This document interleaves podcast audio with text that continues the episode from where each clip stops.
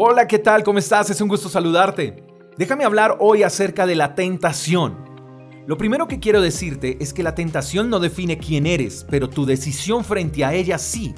Hay gente que invierte gran tiempo en orar para no ser tentados, y eso es imposible. El mismo Jesús fue tentado, pero salió victorioso.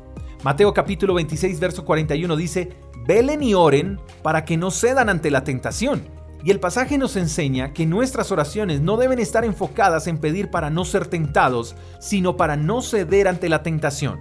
Eso quiere decir que la oración es la mayor fuerza ante las tentaciones. En cierta ocasión escuché decir, el que no ora el diablo se lo devora. y eso suena gracioso, pero es verdad. Nuestro enemigo el diablo siempre va a querer hacernos tropezar y caer. Pero nuestra oración es más fuerte que sus acechanzas y debes convencerte de eso.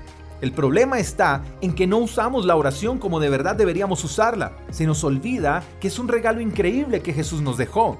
La tentación siempre estará presente, tocará la puerta de tu vida para seducirte, pero cuando ésta esté tocando la puerta de tu mente, no le abras, solo ora y pídele al Espíritu Santo que te dé la fortaleza para no ceder.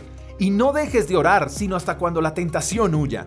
Ahora bien, si cedo ante la tentación, ¿qué?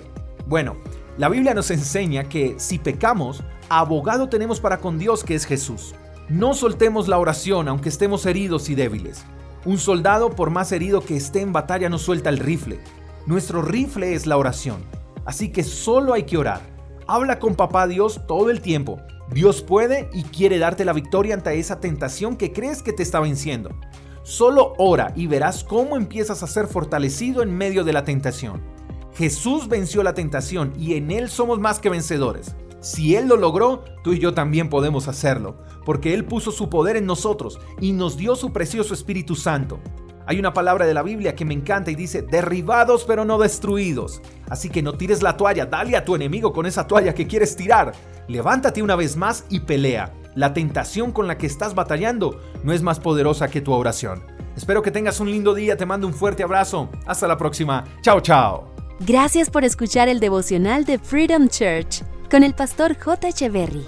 Si quieres saber más acerca de nuestra comunidad, síguenos en Instagram, arroba Freedom Church Call.